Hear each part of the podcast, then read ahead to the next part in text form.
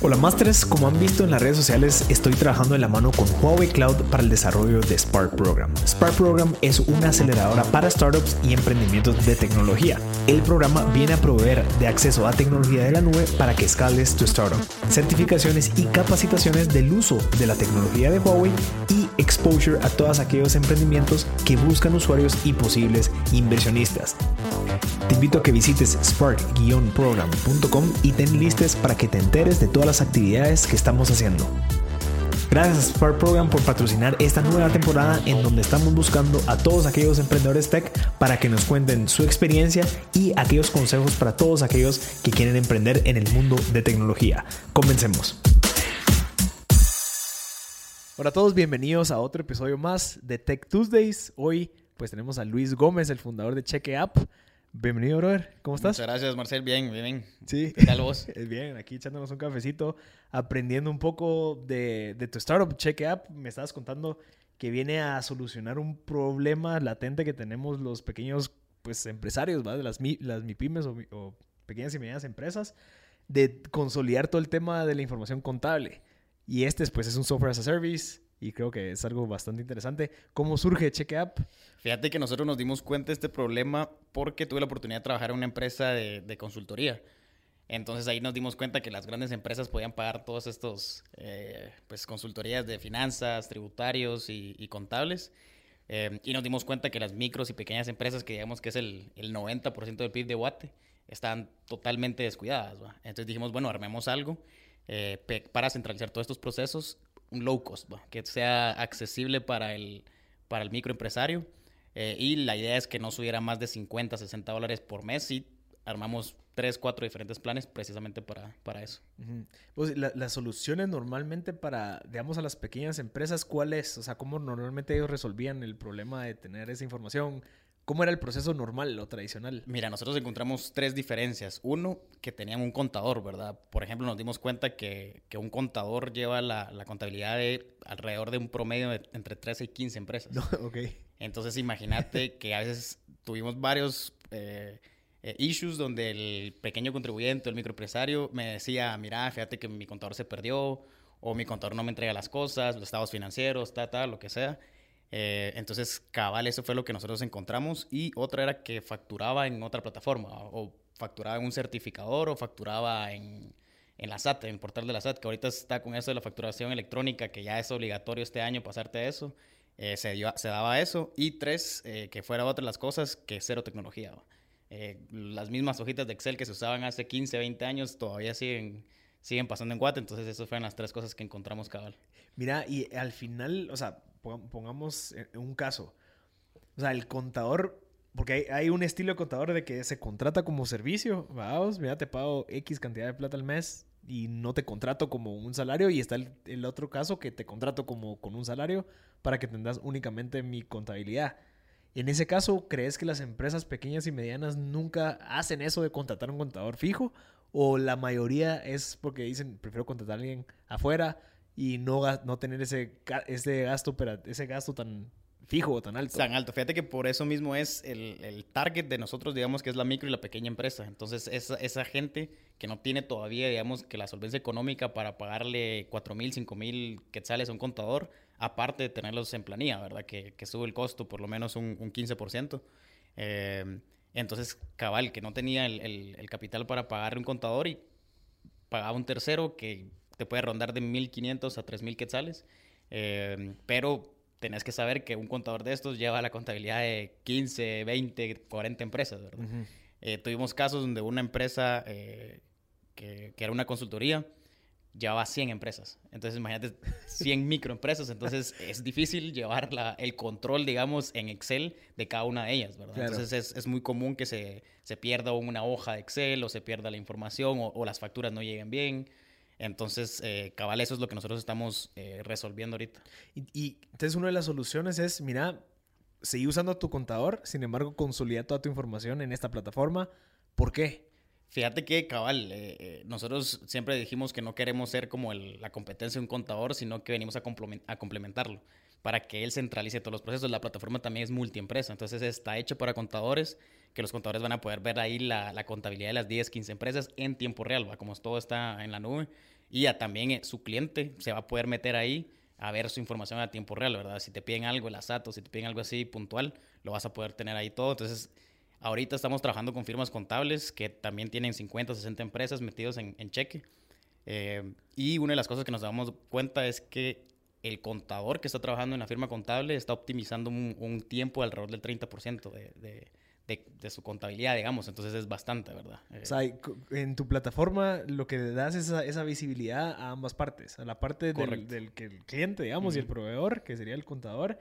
Y digamos yo que no sé mucho de contabilidad y al final, bueno, no sé si eso pasa mucho, pero al final de cierta manera como que delegamos casi al 95% pues el tema de contabilidad al contador.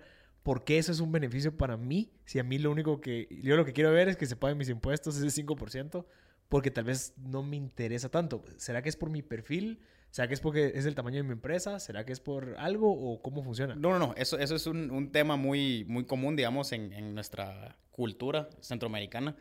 Y cabal, eso es lo que queremos cambiar. Eh, los beneficios que vas a tener todo en tiempo real.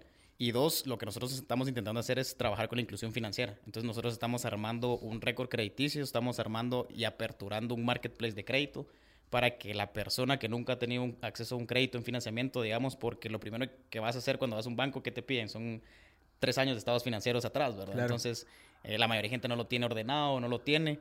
Entonces, en un clic vas a poder bajarlo desde yeah. cheque y se los vamos a poder dar al banco, que ya estamos también trabajando con bancos. Entonces, cabal es abrir esa apertura de inclusión financiera en, en Guate. Mira, cuando, cuando uno se mete a cheque app a la página, sale FEL, factura electrónica. Mm. O sea, eso se refiere de que, y, y, tal vez ahí podemos entrarnos a un subtema, que es esta famosa factura electrónica, porque mucha gente dice, pero ¿por qué voy a parir un servicio de facturación electrónica si ya el portal de la SAT me lo da gratis?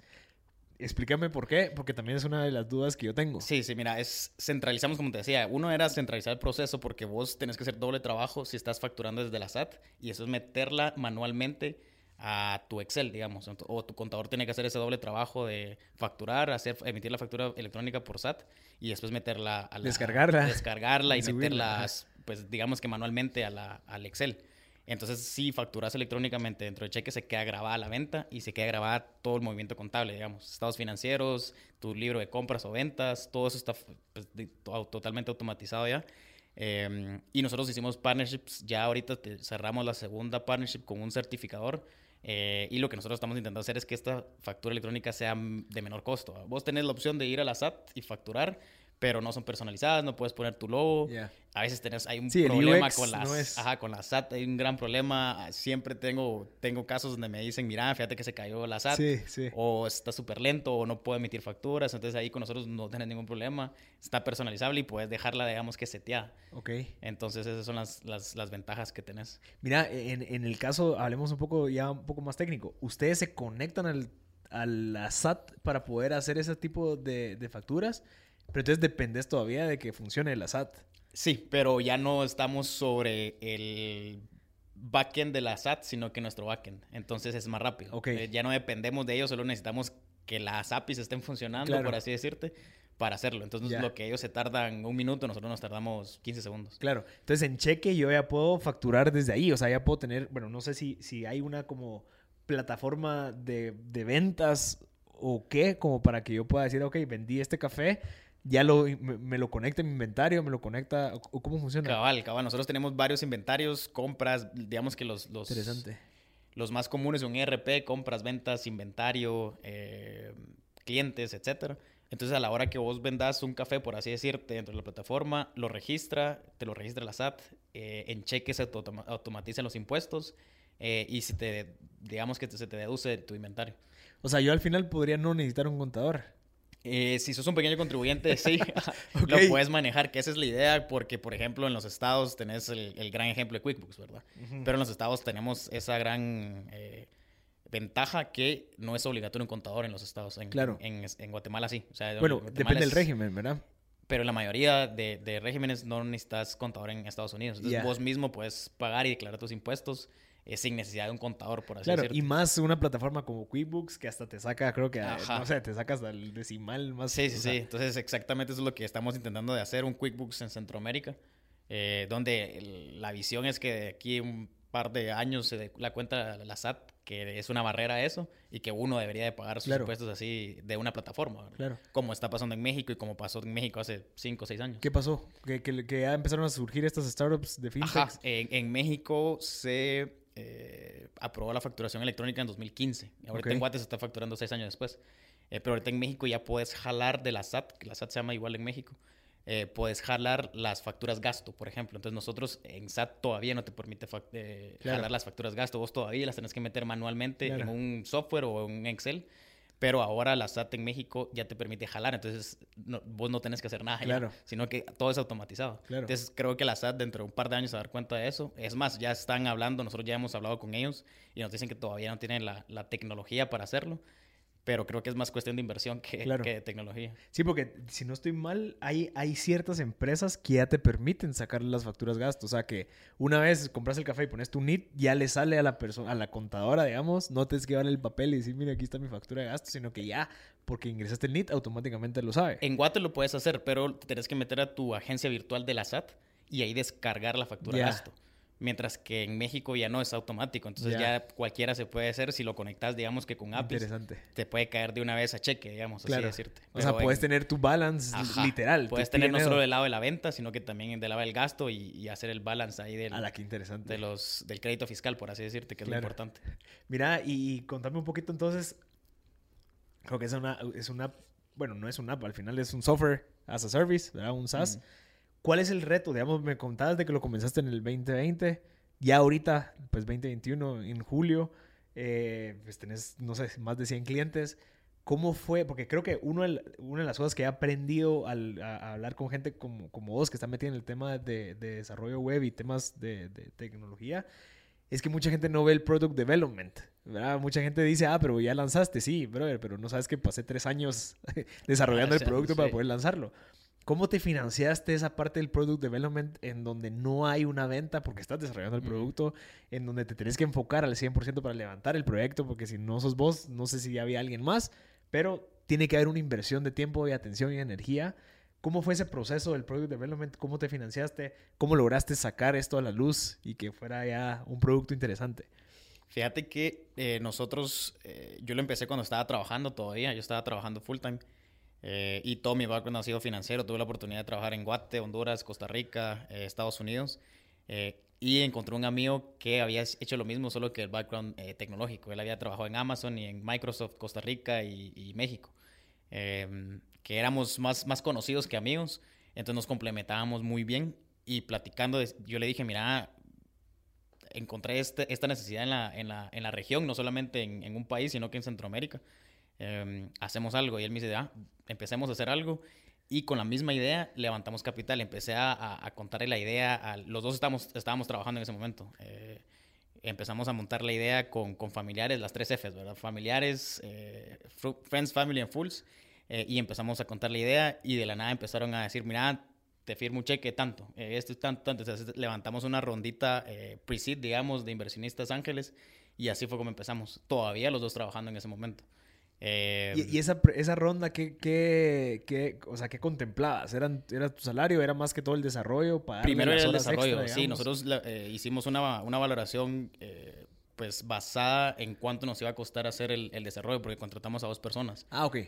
para hacer el desarrollo, más todo lo que conlleva levantar una empresa, ¿verdad? Claro. El tema legal, eh, logos, imagen, ¿Y por cuánto tiempo lo pusiste? O sea, como para decir, seis meses. Seis meses, ah, exactamente. Nosotros levantamos eso para seis meses para que no tuviéramos eh, problema y todavía seis meses más para, para que sea un cash runway, por así decirte. Ah, bueno, entonces fueron 12 meses. Entonces fueron, sí, cabal, 12 meses, ah, un año. Y eso creo que es un, eh, es un buen punto, Luis, porque creo que es algo que no muchos saben y es va, tal vez no puedo ir con un venture capital, pero puedo buscar ese, ese esa, esa, cantidad de dinero para tener ese runway para que en 12 meses al menos yo pueda tener un prototipo o un beta para al menos irse a buscar un sandbox agreement con alguien y probarlo. Mira, nosotros tuvimos la, como te decía, eh, la ventaja que no, no teníamos nada, absolutamente fue con la idea que levantamos el capital eh, no teníamos ni un prototipo. Nosotros levantamos el primer prototipo en dos meses. Entonces... Pero tengo pausa. Ahí lo que tenías era tu background y el background de tu socio. Exactamente. Eso creo que pesó Fue la experiencia que pesó. Eh, yo en ese momento estaba en Costa Rica. Eh, y uno de los primeros inversionistas, es, es chistoso, yo siempre lo cuento, uno de los primeros inversionistas era el, el que me alquilaba el apartamento en Costa Ok.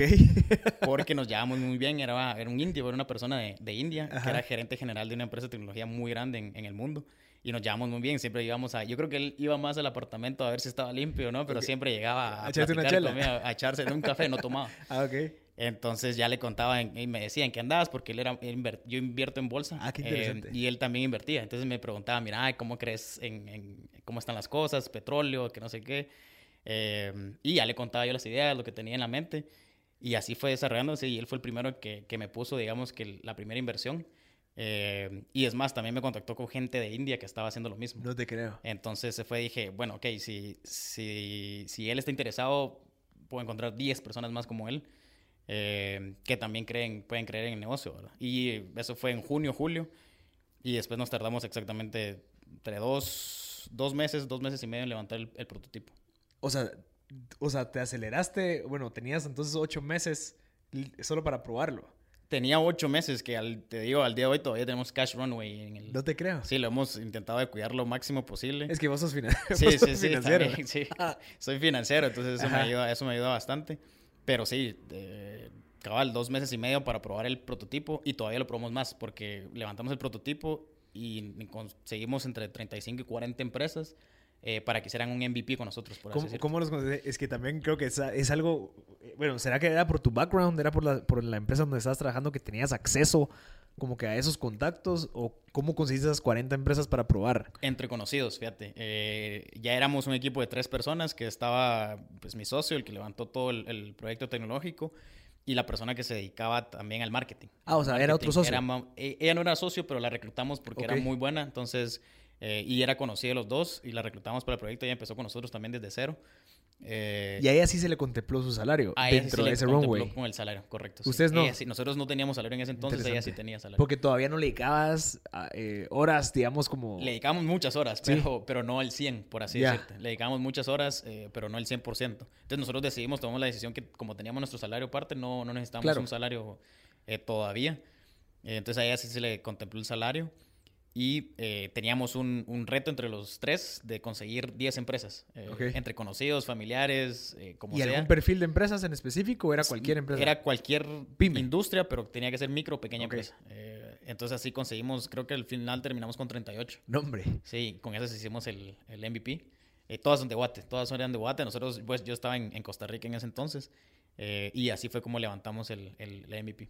Interesantísimo. Mira, antes de avanzar al siguiente punto, vos siendo financiero, o sea, ya siendo el fundador, ya teniendo inversión, ese salario que no se te dio a vos por las horas que le entregaste, se te, se te contempló después, como miren, eh, bueno, yo, mi socio y yo le dedicamos 160 horas en el año en donde no podíamos pedir ese salario en ese momento, pero era más como un préstamo o cómo lo contabilizas, digamos, ese, esa hora. Nosotros no lo cobramos porque teníamos acciones de Ah, bueno. la empresa. o sea, sí es posible hacer eso. Sí, sí, sí es posible. Eh, bueno, el, en Guate eh, te diría que el 80% de la gente, 85% por ahí está creo que la estadística, eh, emprende no por, no por pasión, sino que por necesidad, Claro. ¿verdad? Entonces sí necesitas un, un sueldo para, Claro. para vivir. Eh, pero nosotros, gracias a Dios, en ese entonces no teníamos la necesidad. teníamos el sueldo aparte. Eh, Entonces no es- decidimos no cobrarlos porque teníamos acciones dentro Sí, de la empresa. y estarías más- gastando, o sea, estaría quemando. gastando en, en algo innecesario. Eh, ya el momento que nosotros sí decidimos dar un, un paso y dedicarnos al 100%, ahí sí ya nos dimos un sueldo. Interesante. ¿Y cómo manejabas el tiempo? O sea, ¿cómo, cómo seguías rindiendo al 100% de tu trabajo porque era el que te estaba pagando y lo tenías que mantener para evitar, pues, empezar a pedir otro salario? ¿Cómo, cómo manejabas ese, ese, esa productividad y tu atención para poder manejar las dos cosas al mismo tiempo? Pues fíjate que el, eh, uno, uno que trabaja en finanzas y que está acostumbrado a, a trabajar en consultoría, trabajas unas 80, 100 horas a la semana. Ok. Entonces, lo que hice fue darle menos tiempo al trabajo, dedicarle lo normal, digamos, entre 50 y 60 a la semana, 50 más o menos, eh, y el resto de las horas dedicárselas al, al proyecto que estábamos levantando. En la noche. En la noche o en el día también, eh, me llevaba mi, mi compu personal a la oficina. Ok. eh, y en ese entonces, cabal, pegó pandemia, entonces todo era home office ahora. Entonces era más fácil todavía eh, hacerlo. Normalmente yo estaba en la oficina a las 7 de la mañana. Eh, entonces ahora corté eso, ya empezaba a trabajar 8, 8 y media, pero en la mañana pues me dedicaba Sí, de 7 a 8 y media trabajaba Ajá, cheque. Y también durante el día, si tenía un par de reuniones o algo así de cheque. Eh, una cosa que, que, me ayudó mucho también fue que al, al, momento que yo decidí hacer eso, empecé a hacer mucho networking con gente que lo estaba haciendo, más que todo en Colombia y en México. Ok. Entonces hablé, y es otra cosa que recomiendo mucho, tocar puertas a gente que ya está 5, 6, 7 años adelante que vos, que está haciendo lo mismo, eh, Colombia o México, y te abren la puerta. O sea, hablé con hablé con el CFO de Clip, que, okay, que es algo tres, nuevo de, ah, de, México, creo hace que es. tres meses fue un unicornio. Eh, ellos empezaron en 2013, si no estoy mal, 2013. 2014. ¿Y el modelo de negocio es similar? No es similar, pero sí era algo, sí es algo que yo contemplé en su momento hacer. Ok. Eh, fue una idea que yo tuve. Eh, entonces hablé con él, me tocó las, toqué las puertas y, y, hablamos media hora, 45 minutos. Eh, hablé con otro unicornio en México también, que es el, el se llama Clar, la empresa, eh, que él es el CEO. Eh, también te abren las puertas. hablé con, con, gente en México también. es algo que recomiendo mucho porque te ayuda a dar tal vez otra visión de la claro, que tenías. Claro. ¿Y cómo nos puedes recomendar poder hacer eso? O sea, ¿cómo, es, cómo te acercabas a ellos y les decías, mire, mucha, ¿qué onda? Por LinkedIn. Ok. creo que la mejor, un, me dieron un consejo muy temprano que me decían, si querés levantar capital, eh, tómate un café y contale tu idea, pero no digas que estás levantando capital, ¿verdad? Ok. Entonces, eh, les decía, miren, eh, estoy pensando en, en, en, entrar a FinTech y ustedes están en FinTech, eh, denme unos 15 minutos, solo quiero ver cómo, cómo hicieron ustedes o cómo eh, hicieron como que overcome ese, esas barreras, ¿verdad? Al principio. Entonces, todos decían, tal vez de las 100 puertas que toqué, 70% me dijeron que sí. Ok. O sea, es, es bien, a mí me fascinó mucho porque yo siempre he sido así. Eh, y en el mundo, digamos que corporativo es más difícil. Claro. O sea, que un presidente de un banco o Sí. alguien así te, te abra las puertas es Y es para muy contarte cómo, cómo, cómo lo hizo. Entonces, en el mundo, digamos que de startups, eh, sí es más común que te, que te abran las puertas y te, y te inviten hasta a tomar un café o algo así. ¿Sabe que es la segunda vez que me lo dice alguien en esta semana? Yo me, me junté a tomar una cabal con Tito. Me junté a tomar una- un café y me dijo, mira, fíjate que no te imaginas lo fácil es que la gente que está haciendo lo mismo que vos, o sea, como que en el mismo rollo de, Mm. de startups y todo eso, te o sea, estás a un clic de distancia, literal. Literal, sí, literal. Literal, estás a un clic de conectar, mandarle un correo o un mensaje, ¿va? o sea, incluso cuando en LinkedIn, antes de conectar, puedes mandarle un, un mensaje como explicando por qué quieres conectar con él, a vos, y ya después se te facilita todo. Entonces, si tenés, imagínate, tenés un 70% y querés hablar con 40, bueno, tienes que, eh, no sé, escribirle a 100 personas. Sí, sí, ¿Me sí. entendés? O sea, se puede. Se puede, fíjate, y es súper fácil. Solo les mandas un mensaje por LinkedIn y también el, ellos, me imagino que también tienen la agenda súper ocupada. Claro. Darle seguimiento, ¿verdad? Claro. Poner, tener un calendario, tener ahí una... Un tu CRM. una ajá, un tu CRM. De poner cuándo fue que les hablaste, cuándo les mandaste el mensaje. Claro. y tener tu lista de, digamos que networking dentro de LinkedIn. Yo uso mucho LinkedIn. Eh, y así fue como los contacté. Y gente que ahorita están, ya levan, su empresa vale un billón de dólares y que te levantaron la puerta en ese entonces, ¿verdad? Claro. Te la abrieron y te dijeron qué hacer. Eh, tuve un caso en Colombia de una fintech que me encanta a mí, eh, que creo que es muy necesario traerlo a, a Centroamérica. En él en ese entonces su empresa valía 50 millones. Eh, hace poco, hace como un mes, levantaron una ronda de capital como de 200 millones de dólares. Entonces es un chavo que hace un año te valía 50 y ahora te vale 200 millones, ¿verdad? Entonces, y a aún así está súper abierto a, a des- a contarte cómo Es lo que hizo. sigue siendo la misma persona. Sí, o sí, sea, sí. puede ser que incremente de valor así en números, vaos o vanity metrics, pero al final es el mismo Es la misma la persona. per- sí. pasional por lo que está haciendo. Como Para decirte, yo hablé con Alejandro, el de Hugo, el CEO de Ah, Hugo, en el Argumedo. 2010, Argu- ajá, en el 2017. Y también, o sea, él, él creo que ellos lanzaron en 2016, yo lo contacté en 2017.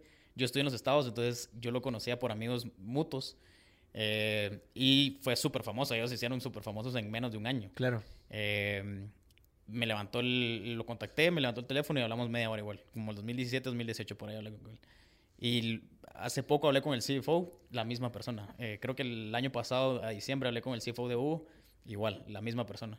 O sea, son súper Sí. tranquilos, se, se quedan, porque ellos saben lo que pasaste. digamos. Claro. O sea, todo lo que vas pasando vos al principio, ellos también lo pasaron, entonces entienden más esa sensación. Pero también, de cierta manera, tenés que tener esa como credibilidad como para que ellos digan, bueno, vale la pena meterle el tiempo a Luis. ¿va? O sea, no, va- no le voy a dar el tiempo a todos, pues, sino que tal vez tu perfil de LinkedIn tiene que tener como esa credibilidad. Bueno, ¿dónde has trabajado? Ah, bueno, igual, ah, pucha, que estás emprendiendo en esto. Sí, y tal, las conexiones son, son, son, valen mucho. Eh, creo que el, cuando uno va a la U, las conexiones tienen que valer. Sí, le tienes que sacar el jugo. el networking es, es lo mejor. Por ejemplo, cuando yo quería hablar con, con este CEO que te cuento de, de la empresa en Colombia, yo tengo un amigo que era colombiano que nos grabamos juntos de la U y él trabajaba en un fondo de inversión, en una venture capital, que ellos invirtieron en ellos y se lo llevaron a Suiza. Entonces él fue el que me hizo la conexión. Eh, le dije, mira, eh, haceme la conexión con tal persona. Eh, bueno, me lo presentó por un correo y así fue como cuadramos. Y tenía otro amigo que, que era gringo, que estaba trabajando en uno de los fondos de inversión más grandes de, de México. Eh, y él me dio un, una, pues una plática, un café con el managing partner de la, de la BC, digamos, de, de México. Entonces así es como vas vas viendo la, gente que está metida, que, se grabó con vos o de alguna forma u otra lo conoces y vas pidiendo esas conexiones, ¿verdad? Claro. y, Y, eso al final lo que te da es esos, ese runway de 10 años de, bueno, ¿qué es lo que se puede hacer?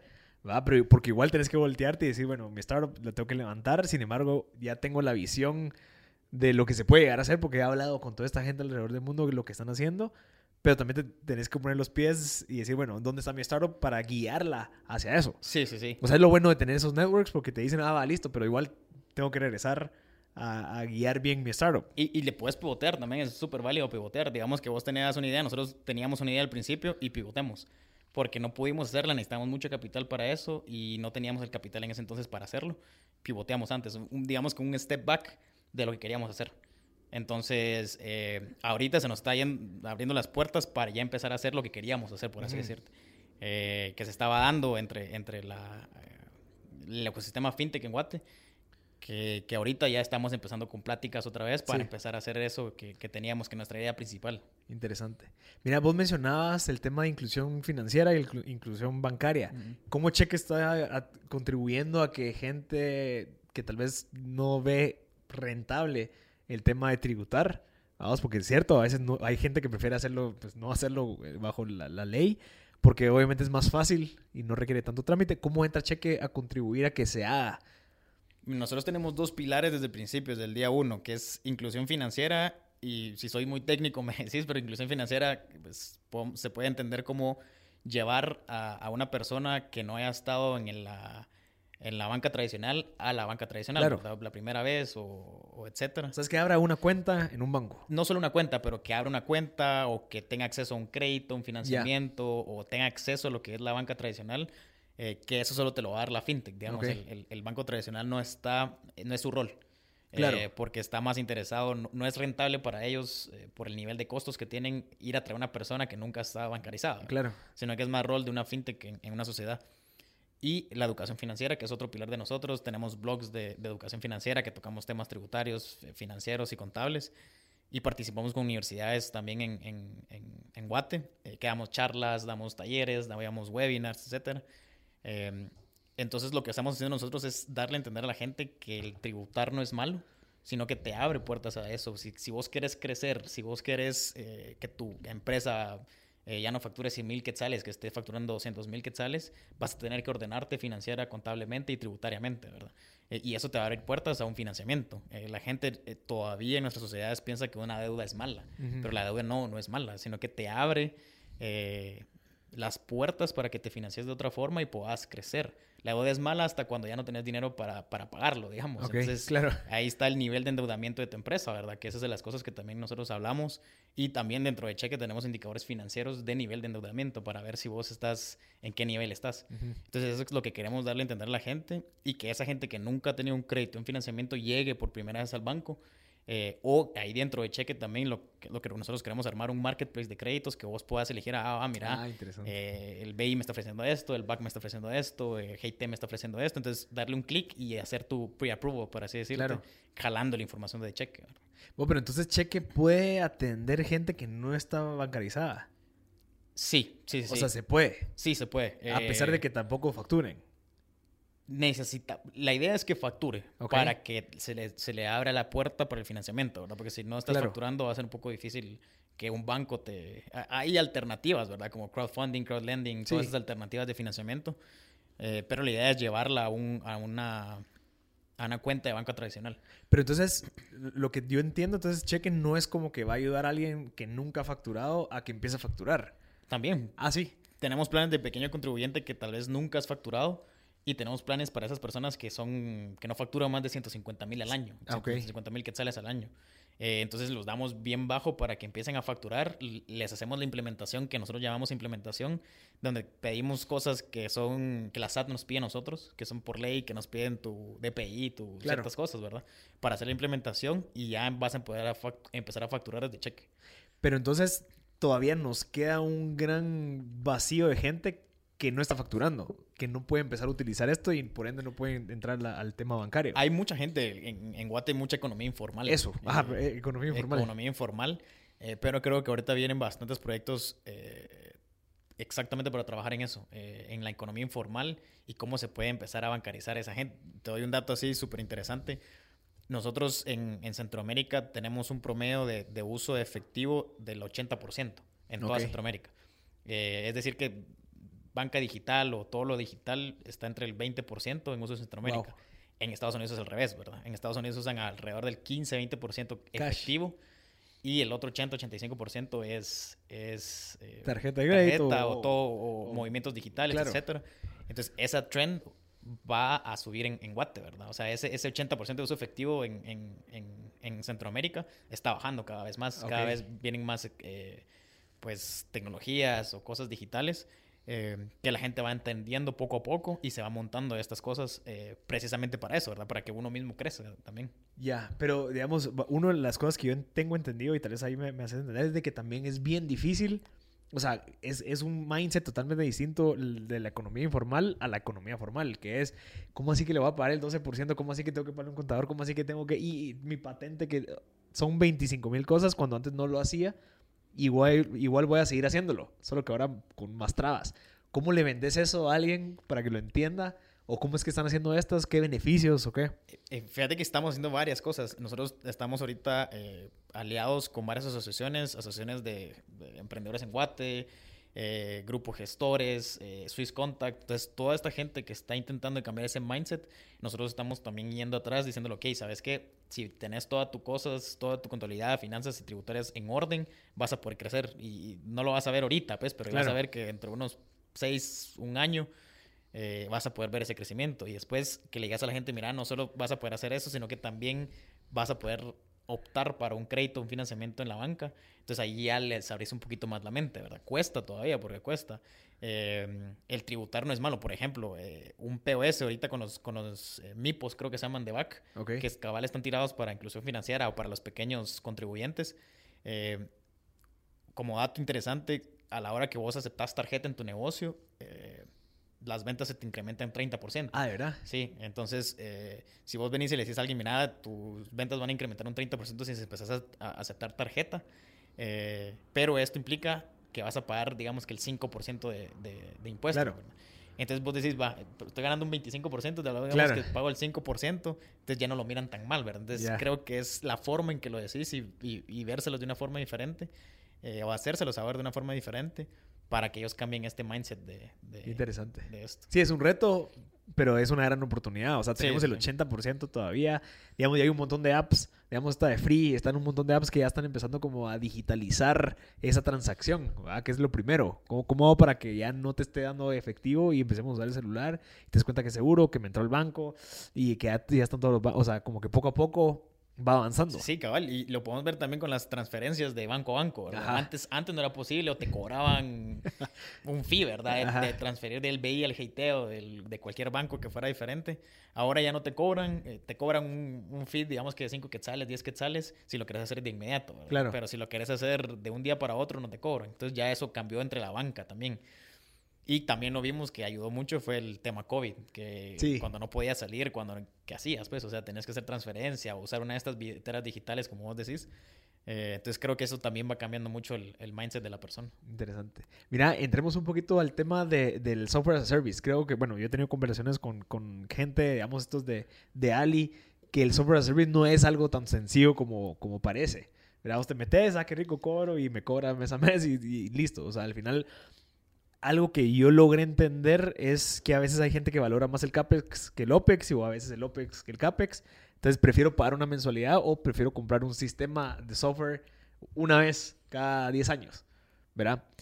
¿Cómo, ¿Cuáles son los retos de manejar un, una, un SaaS? O sea, tenés que tener gente que explique a la gente cómo usarlo, esos customers, como que hay gente que, pero hay, hay puestos que se llaman Customer Success, que es esa gente que, bueno, conectate, hace clic aquí y así funciona. Como, ¿Cómo funciona? ¿Qué retos conlleva tener una, una, empresa SaaS? Fíjate que son, son barreras altas al principio. Tenés que entrar a barreras altas y más por lo que estamos hablando anteriormente del mindset de las personas, ¿verdad? Pero lo que nos ha ayudado mucho a nosotros fue el tema de pandemia de que la gente ya no tenía, o sea, ya no podía darle las cosas físicas a su contador. Ya. Eh, entonces, les decimos ahora, o sea, el, pitch de ventas vas a tener todo en la nube, centralizado en tiempo real y vas a poder ver lo que está haciendo tu contador, ¿verdad?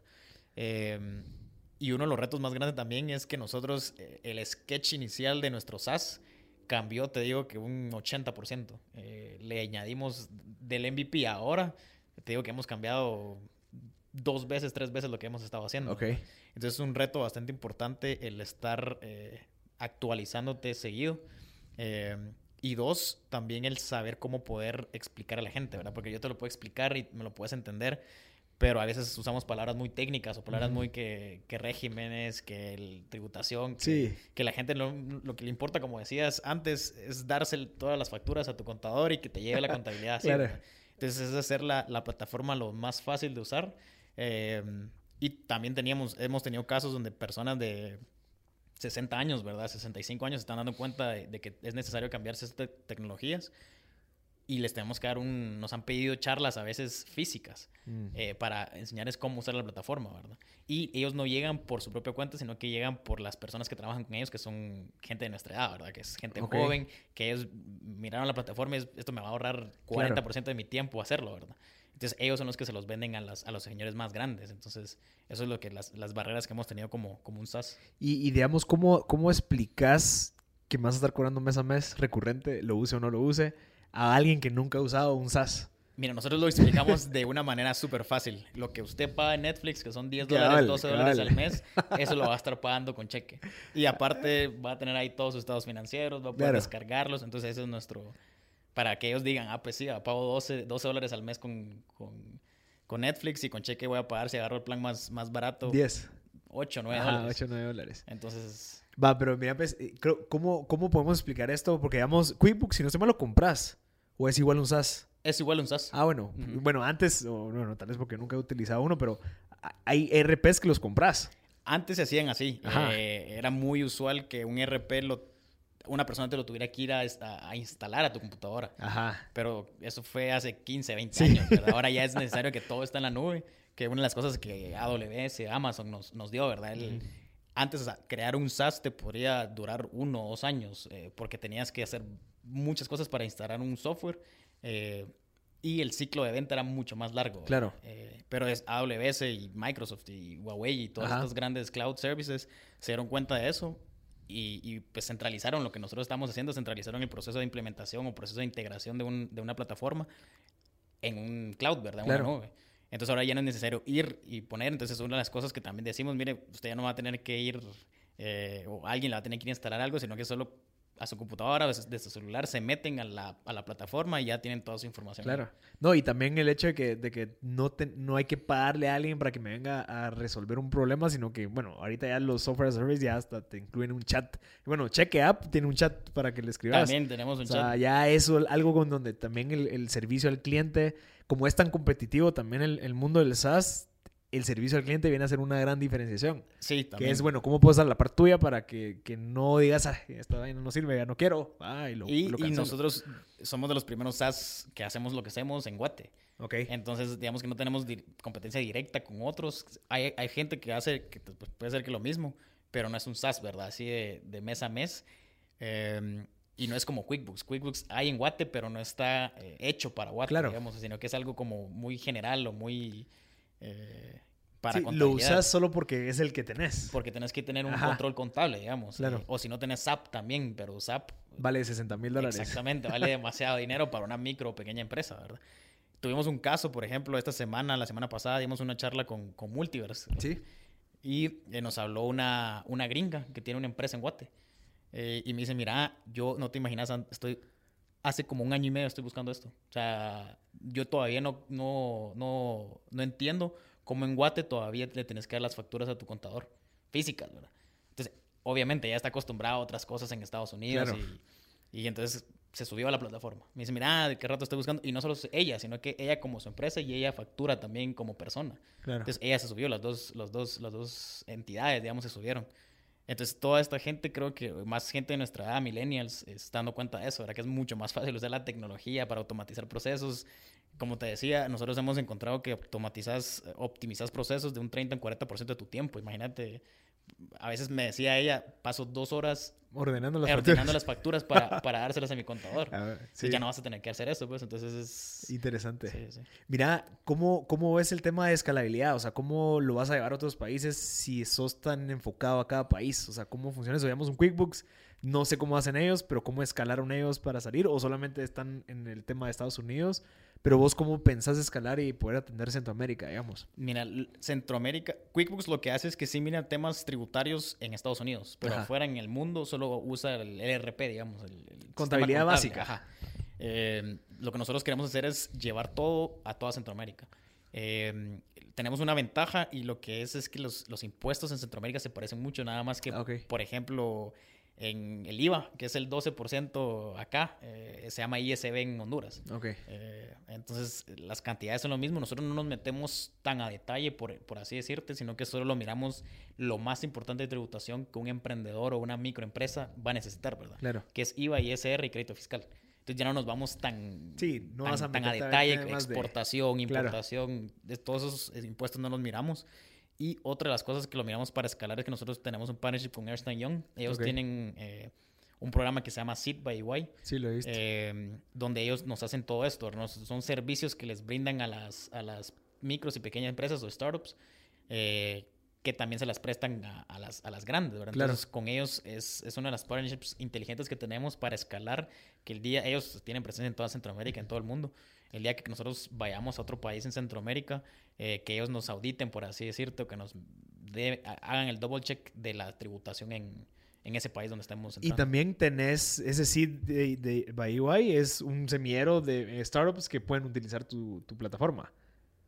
No, no, no, no, O sea, ellos no van a ser como que tu brazo comercial de, bueno, podemos utilizar esta plataforma para todas ustedes, empresas. No, no, no. Ellos, ellos, el Seed by EY lo que ellos quieren hacer es que le brinda los mismos servicios que le brindan a una multinacional, solo que a una startup, a bajos precios. Ok. Entonces esa es la idea. Eh, y puedes escalar con ellos también. O sea, el que nosotros abramos cheque en Costa Rica, en Honduras o en Salvador, se nos hace más fácil porque igual ellos nos tienen toda la red. Nosotros, nosotros llevamos lo contable y lo y lo legal con ellos. Ok. Entonces se nos hace más fácil crecer eh, con ellos, digamos. Y digamos, cuando vos tenés un SaaS, eh, ¿cuál es tu estrategia de Customer Acquisition? O sea, ¿cuál, cómo, ¿cómo llegas a cubrir esos, esas metas mensuales? ¿Es por medio de Facebook Ads? ¿O qué estrategia estás utilizando? ¿O qué te ha funcionado? Eso, eso fue de las otras barreras que tuvimos al principio. Nosotros dijimos marketing digital 100% al principio.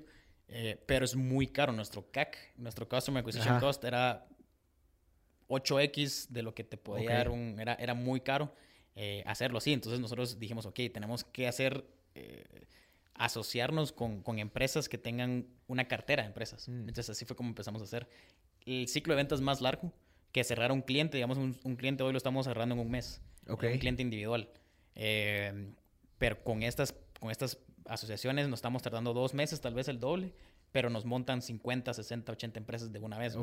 Entonces es, se hace más, más barato, más largo el ciclo, pero te montan más clientes de una claro. vez. Y digamos, ellos se quedan con una comisión o cómo funciona? Tenemos de las dos formas. Tenemos un afiliado. Que tenemos, le llamamos nosotros eh, Share Revenue. Okay. Donde si ellos, eh, tenemos con varias asociaciones donde si ellos eh, montan a esta empresa de su cartera, les damos el 15, 20, 25% dependiendo del volumen que monten, digamos. ¿Una vez o, recurrente? Es, es recurrente. Ah, es un share revenue recurrente. Entonces es interesante para ellos porque que te den el 15, 20% solo por hacer una venta. De algún cliente que ya tenés. Ajá. Entonces eso es lo interesante. Y también tenemos con asociaciones eh, que ellos ya tienen una cartera y les quieren dar el servicio a sus clientes, por así decirlo. Claro. Entonces le damos un descuento por volumen porque ellos lo están pagando. Ya, o sea, ellos compran, digamos, tu servicio para revendérselo a alguien más. Sí, para dárselos como un valor agregado. Ya, interesante. Mira, y en el tema del, del CAC que dijiste que era por 8, pero eso es el 8 en el sentido de que para que se, se enliste, pero igual el, el, valor en el tiempo va a ser mucho mayor que el 8 que gastaste para adquirirlo.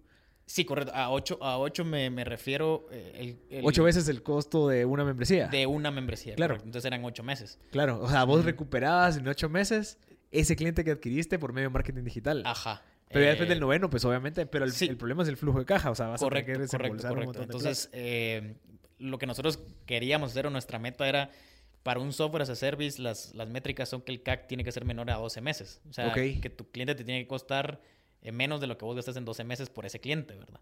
es decir, si un cliente te cuesta 10 dólares el mes, entonces vos en 12 meses, vos puedes gastar hasta 100 dólares en ese cliente, ¿va?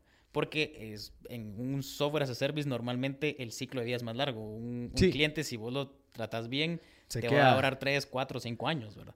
Entonces, que gastes vos 12 meses, que tengas el CAC por debajo de 12 meses, no es tan malo eh, en, en, el, en, la industria del, del SaaS, eh, porque lo vas a recuperar 3, 4, 5 veces más, ¿verdad? Entonces, nuestra meta era como empresa tenerlo por debajo del 6. Ah, bueno. y lo tenías en 8. Y lo tenía en 8. Ajá. Que estaba alto para nosotros. Claro. Entonces, ahorita te lo digo, lo tenemos en 3. Ah, bueno. O sea, entonces sí seguiste manejando marketing digital nuestro CAC eh, general lo bajamos. Eh, con estas estrategias de la gente. Ya, ya. ¿Y ya no seguiste con marketing digital entonces? Sí, todavía, pero menos con, con lo que empezamos. Claro, o sea, tu, la idea es, cabal, creería yo que es lo mejor es empezar buscando, cabal, esta gente que, esos nodos, que tienen un montón de, de contactos que te pueden ayudar a revenderlo. Que te sale más barato acceder a ellos y tienen más alcance, son más eficientes. Los, y los probaste, los va a dar solo el, el, camino, creo yo. claro. Tenés la idea de canales de distribución, canal de venta, ok, ¿cómo lo voy a vender? Y nosotros teníamos tres, teníamos tres tipos de canales de venta. Y cabal, tratamos los tres, que marketing digital era uno y vimos que no, no, nos, no era rentable y nos enfocamos en nosotros dos. Y que esos fueron los que nos, nos están ¿Y en algún momento vas a retomar ese canal de venta de marketing? ¿Hasta qué punto? no vamos a dejarlo, digamos que vamos a tener siempre presencia de marketing digital, pero ya no, no dándole tanto peso como antes. Ya. Porque es, es, más costoso eh, buscar a alguien uno por uno, ¿verdad? Claro. Y digamos, cuando, cuando vos atendés a un cliente, o sea, ok, listo, le vendes la membresía, sin embargo, requiere de una persona que la atienda, una persona que le dé seguimiento, un key account, creería yo o cómo funciona esa, como es un software as service que es, digamos, entre comillas, como cualquiera lo puede comprar, ¿cómo, cómo contabilizas o cómo costeas lo que te va a llevar cada cliente para que vos lo anticipes y puedas decir, ok, listo, si vamos a sacar eh, eh, esta estrategia con estos nuevos que van a conseguir 200 clientes al año, ¿cómo tenés que saber o cómo te planeas o cómo, cómo, cómo haces ese forecast de cuánta gente vas a necesitar dependiendo del mantenimiento que requiere cada uno. No sé si me explico. el, el, mantenimiento, el costo de mantenimiento del cliente no es, no es alto. Okay. Y en horas, en, en, tiempo es muy poco, porque la plataforma, lo que estamos intentando hacer nosotros es que sea súper fácil de usar okay. y sea entendible tanto para el contador como para el, para el, el microempresario. Claro. Entonces, el, el, único soporte que nosotros damos, son, damos dos soportes. Uno es a la hora de implementación, donde te pedimos tus cosas, de tus documentos tributarios para que empezases a, a facturar electrónicamente con, con, nosotros. Eso alguien lo tiene que hacer a mano. Eso sí, les tenemos que pedir, digamos que les damos documentos, eh, nos tienen que pedir documentos para enviárselas a la SAT. Claro. Ya la SAT lo aprueba, ya damos eh, la conexión por APIs y ya podemos facturar electrónicamente la dentro de la plataforma, que eso se tarda alrededor de dos o tres días hábiles, dependiendo de qué tan rápido lo haga la SAT, pero no depende de nosotros, entonces eh, si fuera por nosotros lo haríamos en, en un día. Eh, y el soporte que le damos al cliente eh, en temas de, de la plataforma, pero como nosotros no damos soportes o auditorías contables, ni financieras, ni nada, solo atendemos preguntas si el error viene de la plataforma. Es decir, si está fallando, o está muy lenta, o, o al día de hoy no hemos tenido ningún comentario de esos pero ese es el único soporte que nosotros damos. Entonces ahí tenemos el chat, tenemos un número de soporte eh, y tenemos el correo electrónico también para ver ese tipo de soporte, pero nosotros no damos soporte de, ah, fíjate que mis finanzas no están bien o, mi cuenta no está bien. Y consultorías. Ajá, consultorías no, no, no, vamos nosotros. Mira, ¿y cómo? Perdón por tanta pregunta, porque sí, me lo, me lo visualizo. Yo, yo tengo HubSpot. Es un CRM, una nave, ¿verdad? Pero una de las cosas interesantes que yo me empecé a dar cuenta es de que el, soporte técnico era diferente dependiendo como que de qué tipo de cosas querías. Entonces, digamos, temas tal vez un poquito más técnicas de, mira, fíjate que no logré instalar esta vaina en esta cosa, era por correo.